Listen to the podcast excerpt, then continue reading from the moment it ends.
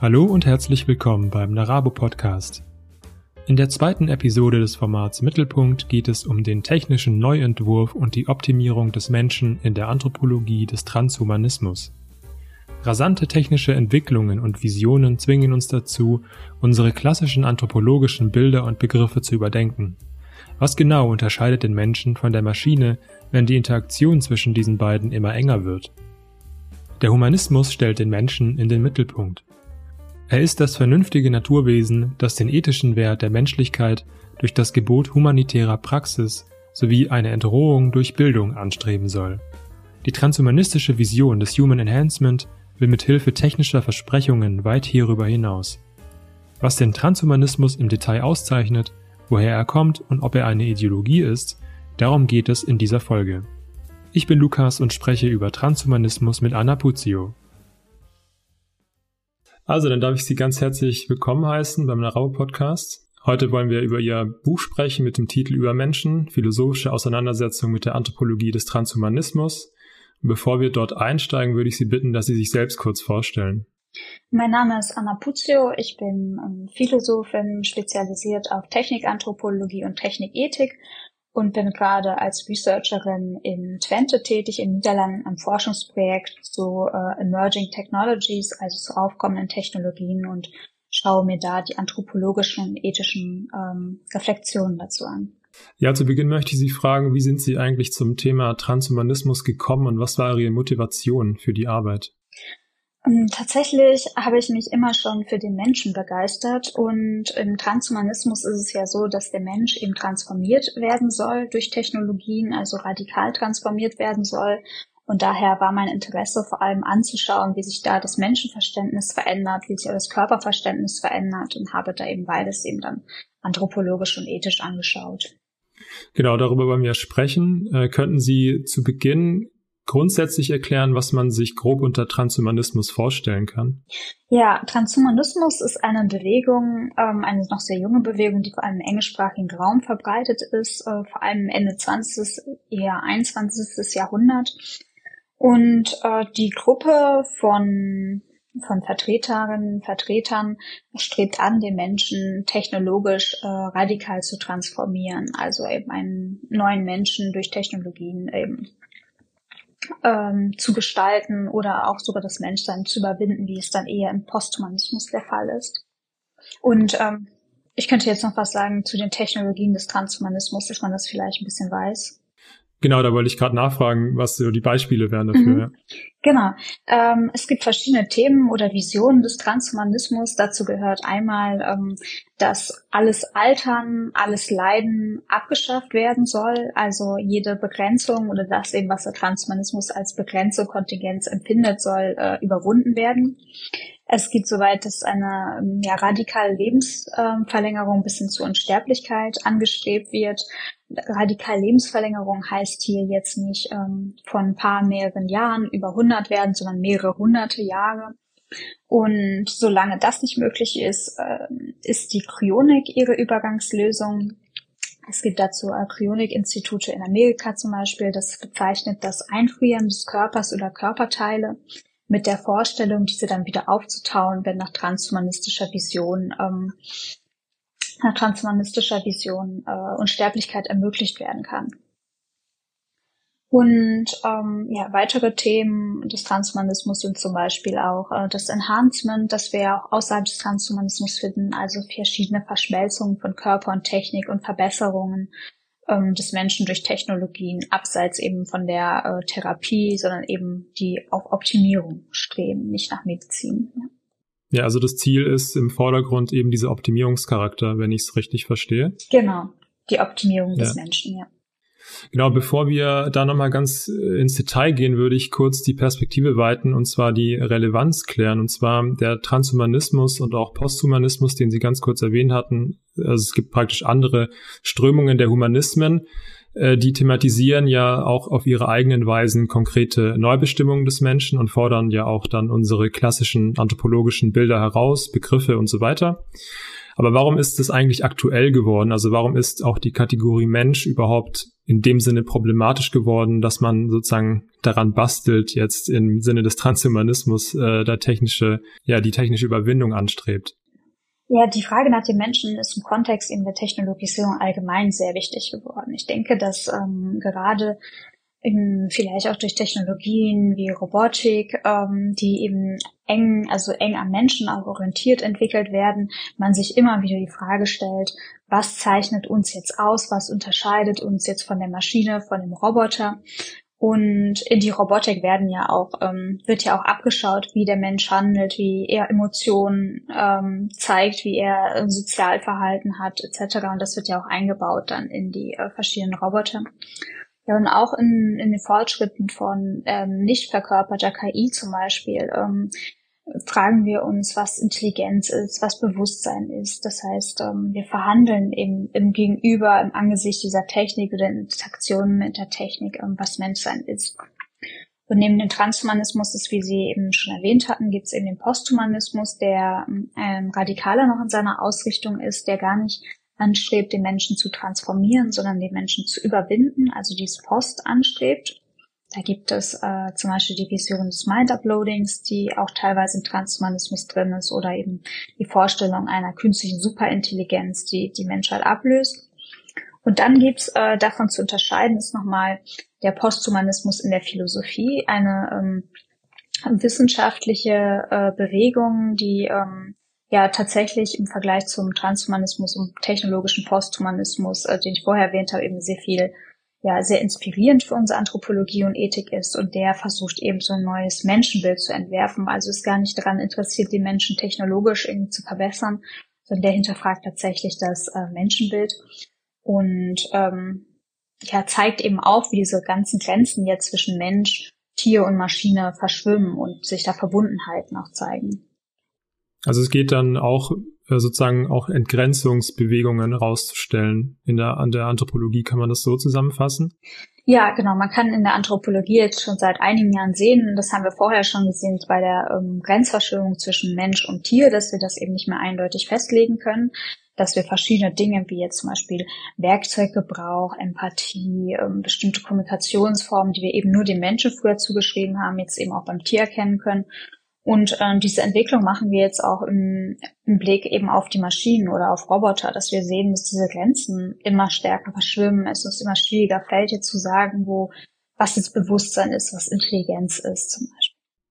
Ja, in Ihrem Buch analysieren Sie ja den Transhumanismus als, also einerseits als philosophisch-technologische Bewegung, aber zu dieser Bewegung zählen auch diese Institutionalisierung und politische Organisationen, es gibt zum Beispiel die Transhumanist Declaration, die acht Punkte aufstellt äh, und sozusagen eine politische Agenda des Transhumanismus aufbaut. Könnten Sie zu dieser politischen Dimension kurz etwas sagen? Mhm, ja, politisch ist es ist der tatsächlich ein eher mm, komplexer einzuordnen.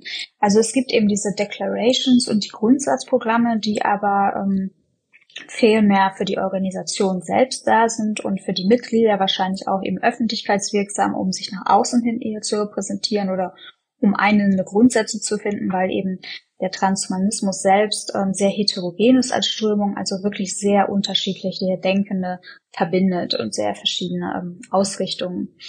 Und politisch ist es so, dass ähm, dass es einen, also es politische Bestrebungen auf jeden Fall gibt, ähm, es auch immer, also es eher allgemein auch sehr öffentlichkeits- und medienwirksam eben ist. Ähm, die Parteien selbst, die transhumanistischen Parteien sind aber noch relativ äh, klein. Ähm, auch das, es gab ähm, die, die deutsche äh, Partei, die entsprechende hatte auch mal ein ähm, Parteiprogramm, das aber sehr kurz ist, also ähm, genau eben nicht diese großen Auswirkungen heutzutage hat. Was ich interessant fand, weil es mir eben in Münster und nicht auch in Berlin mal aufgefallen ist, dass ähm, zum Beispiel auf Wahlplakaten die Partei für Gesundheitsforschung hier hängt und dass da zum Beispiel Aubrey de Grey abgebildet ist. Und das ist jemand, der ähm, ja so ein bisschen Wackelkandidat ist, ob man ihm jetzt zum Transhumanismus zurechnet, aber eben ein ähm, ja, Wissenschaftler, der in einem ganz anderen Land weit weg ähm, beheimatet ist ähm, und das Al also das Altern stoppen möchte, also Altersforschung betreibt. Und das ist schon interessant, dass dann so jemand ähm, auf deutschen Plakaten ähm, bei einer Partei für Gesundheitsforschung aushängt. Das ist, äh, das ist dementsprechend wichtig, den Transhumanismus auf diese Einflüsse hin zu beobachten.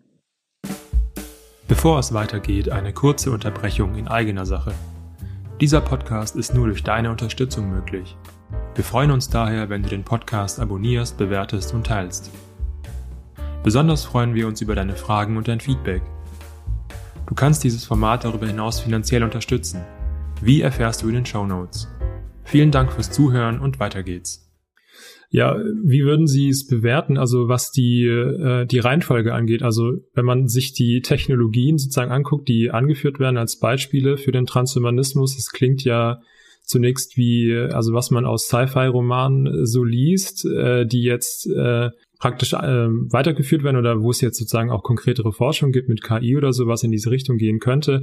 Aber wie hat das eigentlich angefangen? Also was ist die Geschichte des Transhumanismus? Ist da sozusagen diese politische Dimension zuerst oder kam es mehr als äh, sozusagen eine philosophische Bewegung?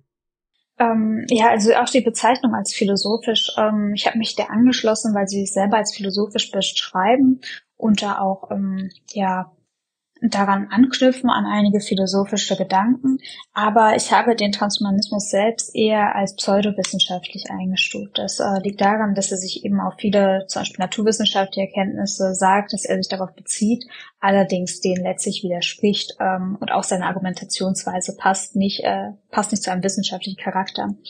Dennoch ähm, kann man ihn eben mehr in dieses pseudowissenschaftliche einordnen und da ähm, ja, ich sehe die Ursprünge eher in so einer kleinen kleinen Keimzelle an Denkbewegung, die eben ganz nah an den verschiedenen ähm, Technikentwicklungen ja auch in Amerika sind, äh, davon auch gegenseitig beeinflusst werden. Es ist ähm, noch eine andere Situation, als man sie jetzt zum Beispiel in Deutschland oder so hat, wo man eben jetzt nicht in der Nähe des Silicon Valley groß wird.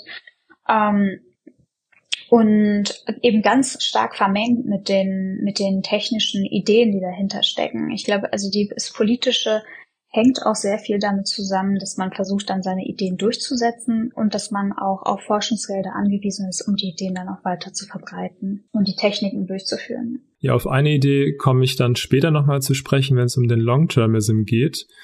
Äh, davor würde ich gern fragen, warum eigentlich der Humanismus noch im Transhumanismus drinsteckt. Also warum spricht man, wenn diese technologische Neubestimmung und Verbesserung des Menschen im Transhumanismus im Vordergrund steht, eigentlich noch von Transhumanismus und nicht einfach von Technofuturismus oder etwas ähnlichem. Ja, es würde viel besser passen, eben vom Transhumanen irgendwie zu sprechen, als den Humanismus nicht drin zu haben, sondern den Menschen als eine Transformation des Menschlichen. Ich hätte das in, in meinem Buch habe ich das näher aufgeschlüsselt. Ich würde das jetzt mal stark runterbrechen und einfach nur als vage ähm, vage äh, Vermutungen in den Raum stellen, dass ich da eher Legitimationsstrategien des Trans äh, Transhumanismus vermute. Also man sieht ähm, sehr stark im Transhumanismus in seinen Dokumenten, wie er sich versucht, in die Reihen der alten Denker, also sage ich männ männlich, deswegen wollte ich es gar nicht zu, zu gendern, Denker einzuordnen. Ähm, in die Reihe, ähm, das heißt, es werden äh, Menschen wie Kant, Nietzsche ähm, etc. alle genannt, und ähm, der, aber wenn man das Denken des Transhumanismus anschaut, lässt sich dieser Bezug gar nicht äh, wirklich herstellen. Das heißt, es ist gar kein offensichtlicher Bezug da. Und ich glaube, es geht eher um so einen Einreihungsversuch, da einzuordnen, zu, eingeordnet sich sehen zu wollen und daran anzuknüpfen. Aber die Ursprünge des Transhumanismus sind letztlich viel, viel jünger als, äh, ja. sie fangen in ihren Ideengeschichten tatsächlich im Gilgamesch-Epos an, also das älteste Epos, äh, Epos, was wir haben. Es ist ähm, ja, da sind die Ursprünge des Transhumanismus ähm, sehr wahrscheinlich nicht zu finden. An einer Stelle in Ihrem Buch schreiben Sie ja auch, dass es praktisch eine Anknüpfung gibt des Transhumanismus an so eine Art, äh, also an das zentrale Ideal im Humanismus der Bildung.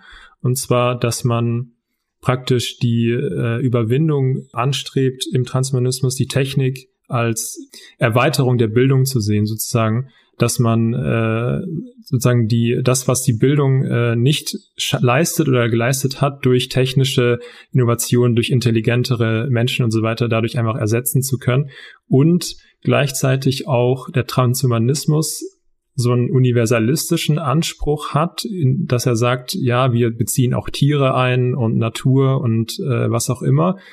Gleichzeitig aber natürlich trotzdem die Interessen des Menschen dabei im Zentrum stehen, also sozusagen äh, immer noch einen Anthropozentrismus fortwirkt, könnte man deshalb sagen, passt es eigentlich immer noch irgendwo gut von einem Transhumanismus zu sprechen?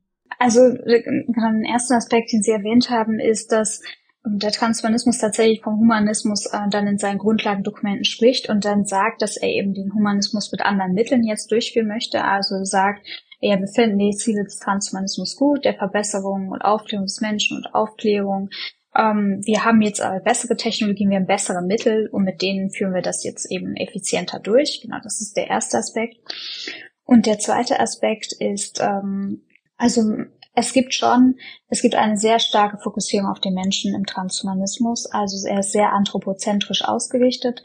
Ab und zu ähm, werden Tiere und Umwelt auch genannt. Das ist aber für Denkbewegungen, so groß wie er ist, einfach zu marginal. Auch ähm, wie, der, wie die Umwelt betrachtet wird, ist viel zu wenig. Also ähm, Einflüsse oder Auswirkungen der Technologien auf Umwelt werden unzureichend berücksichtigt. Genauso ähm, gibt es jetzt zum Beispiel auch das Animal Uplifting, wo auch tatsächlich, oder Animal Enhancement, wo nicht nur der Mensch enhanced, also optimiert werden soll, sondern eben auch die Tiere.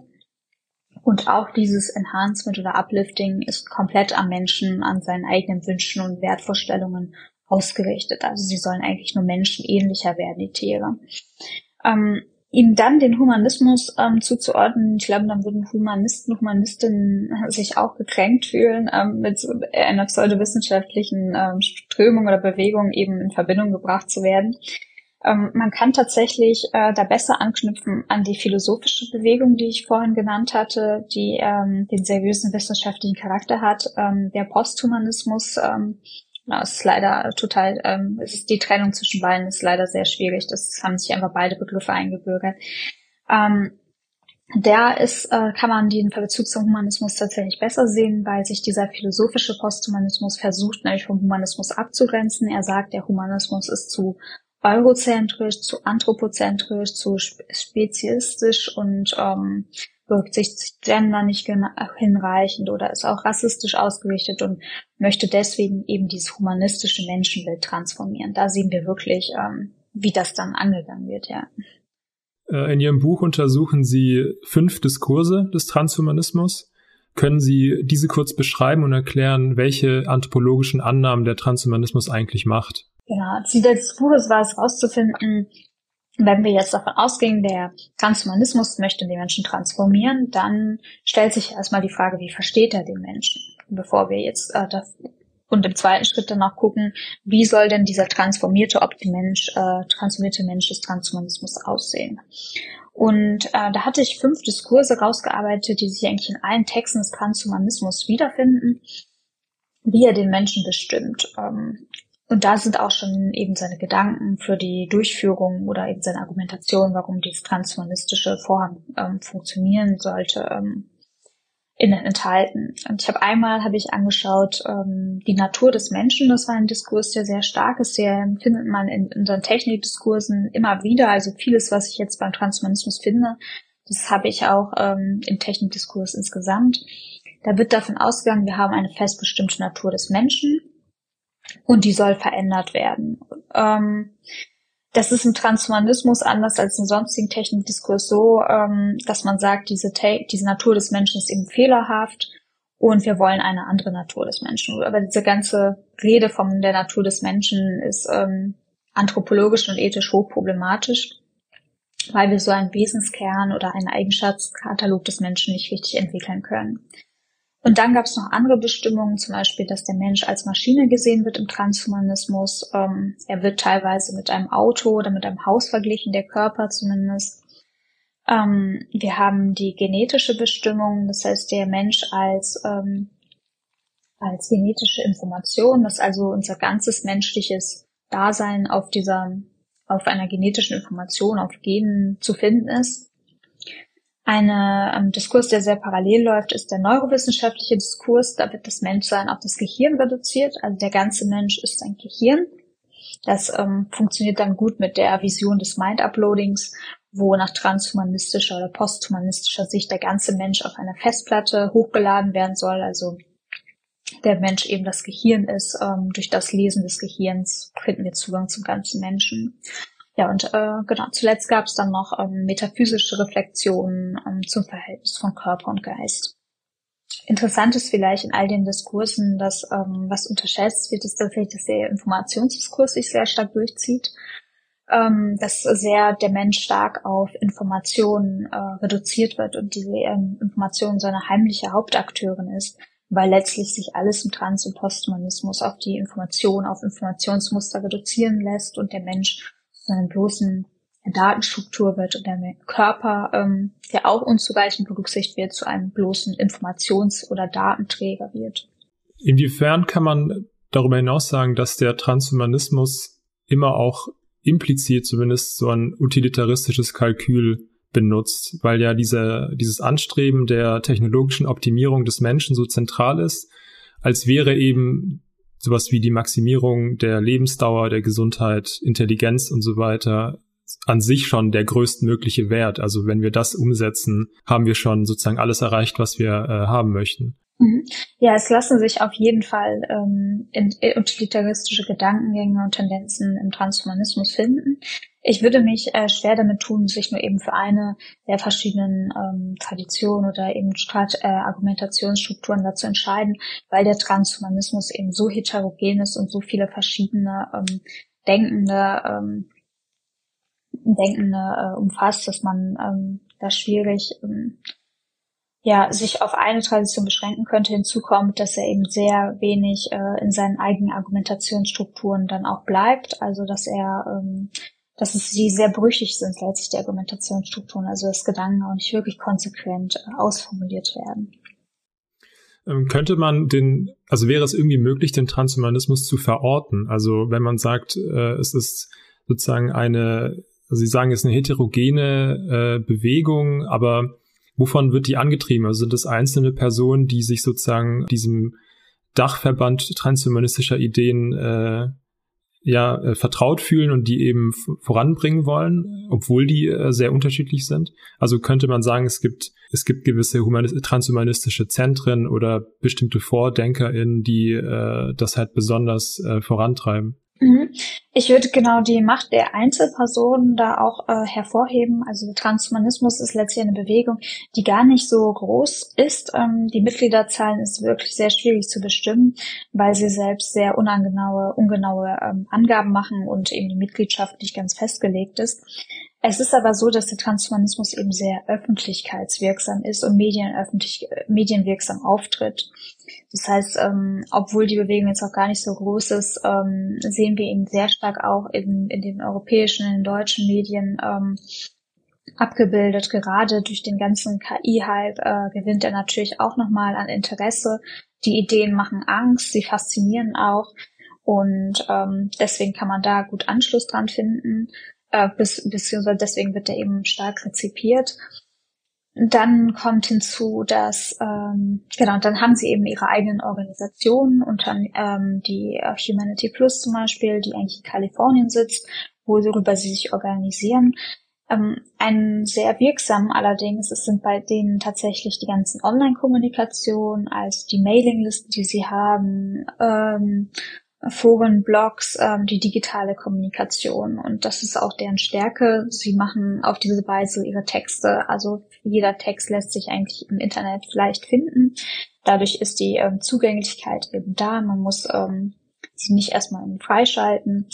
Ähm, das führt allerdings dazu auch, dass sie diese Texte oft wieder verändern, ähm, was die wissenschaftlichen Auseinandersetzungen mit dem problematisch macht.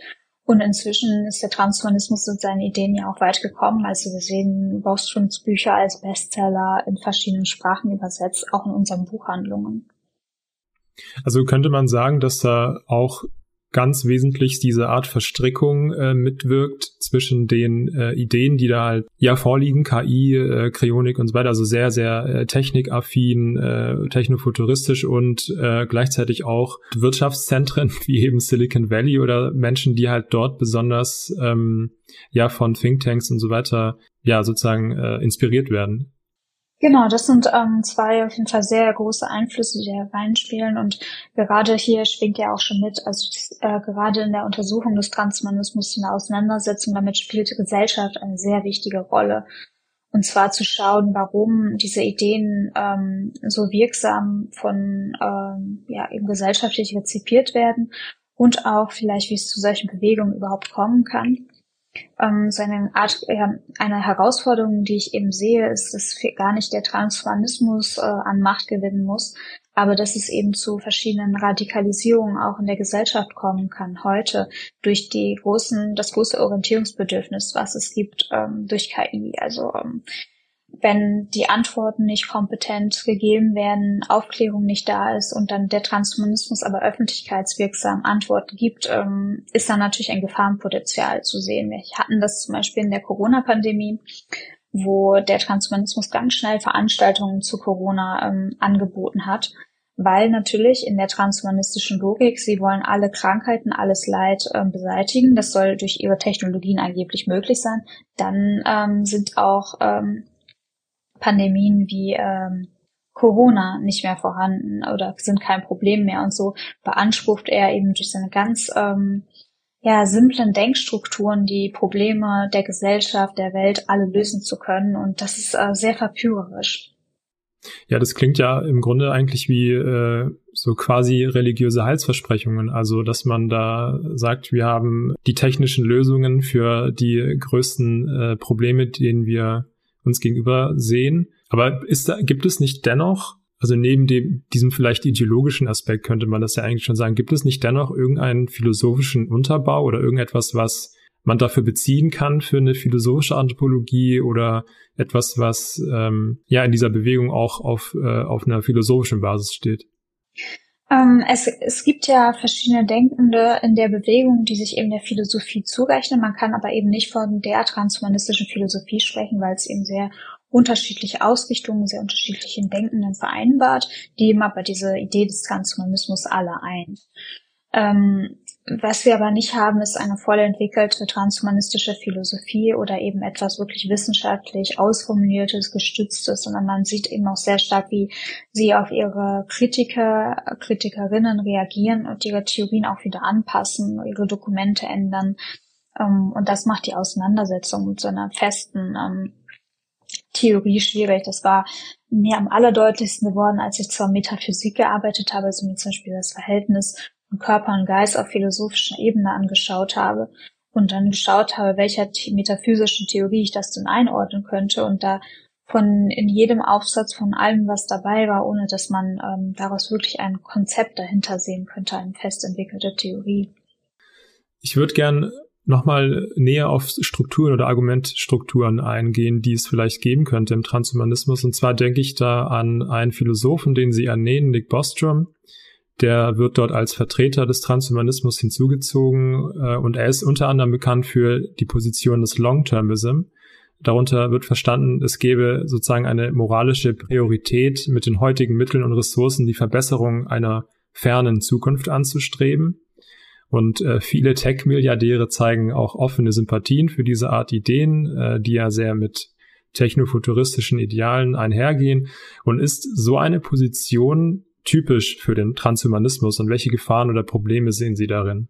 Ja, typisch merkt man, also typisch ist es schon im Blick zum Beispiel auf die Namensgebung, was in unserem Gespräch zum Beispiel jetzt schon stark auffällt, ist, dass wir ähm, beide Begriffe benutzen, die im Transhumanismus ähm, eben typisch sind und die wir dann erstmal erklären müssen. Und das ist schon mal etwas, ähm, was sehr bezeichnend für den Transhumanismus ist, dass er tatsächlich Gedanken, Ideen, Begriffe prägt, ihnen eigenen Namen gibt und ähm, das ist auch eine Art Legitimationsstrategie, hat auch identitätsstiftenden Charakter für deren Gruppe und wirkt für uns äh, wie auch gewisserweise Fachbegriffe. Ja, dass der, ähm, dass der Transhumanismus allgemein auf, äh, genau, auf die Zukunft ausgerichtet ist und da eben ähm, ja diesen Wert da drin sieht, das kann man auf jeden Fall ähm, so unterschreiben. Es ist äh, schwierig, das eben für den Transhumanismus insgesamt eben ähm, ja ähm, festzusetzen, weil es da eben ganz, ganz unterschiedliche Denkende gibt. Also zum Beispiel, ich kann mal als anderes Beispiel, jemand, der anders denkt, ist ähm, Pierce, der das Paradise Engineering hat. Das heißt, während ähm, Bostrom ja auch einige Bücher zum Klimawandel rausgibt, ist bei Pierce ähm, das Paradise Engineering, wo er über ähm, ja auch Umgang mit Tieren spricht, wo es eben darum geht, so eine Art irdisches Paradies äh, zu erschaffen, technologisch möglich. Und Boston ist zum Beispiel jemand, der ähm, jetzt, wenn die Fragen nach Klima immer größer werden, ähm, da ein Buch zu veröffentlicht ähm, und auch eben sagt, es kann durch Technik die und die Probleme gehen und der Transhumanismus kann mit seinen Technologien die und die Probleme auch lösen.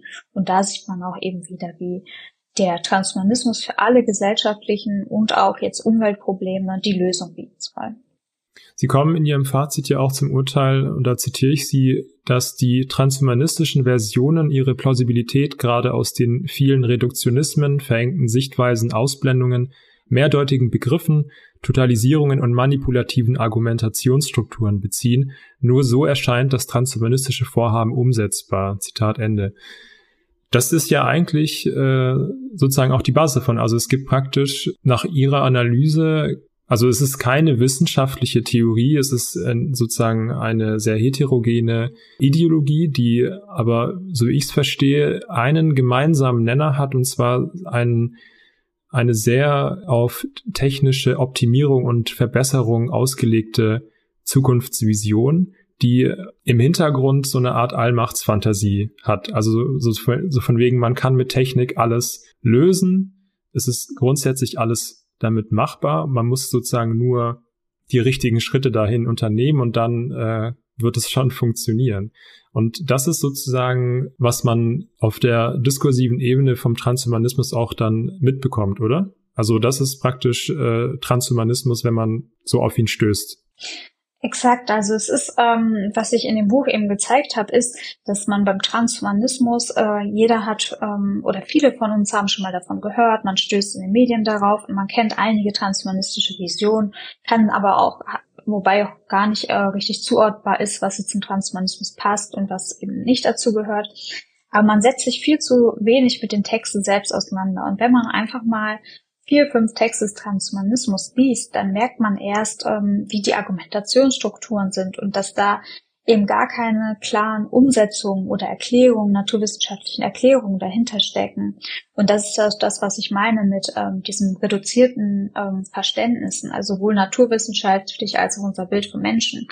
Zum Beispiel genetisch, da wird ähm, der ganze Mensch auf seine genetische Information reduziert im Text und dann wird argumentiert, dass man, dass es gute Gene gibt und schlechte Gene. Die schlechten schneidet man raus und hat einen verbesserten Menschen.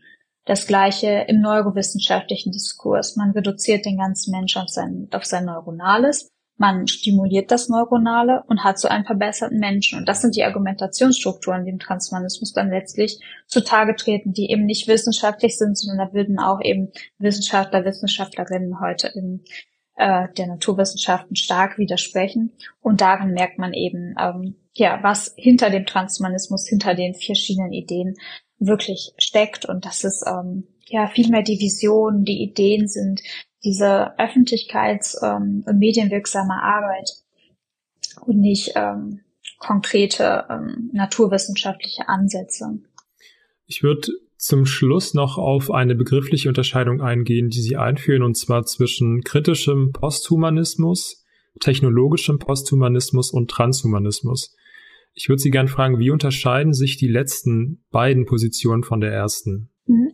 Das ist äh, das, was ich ja vorhin erwähnt hatte. Das eine, dieser kritische Posthumanismus, ist dieser philosophische Posthumanismus, der in der Philosophie ähm, unter anderem vertreten wird.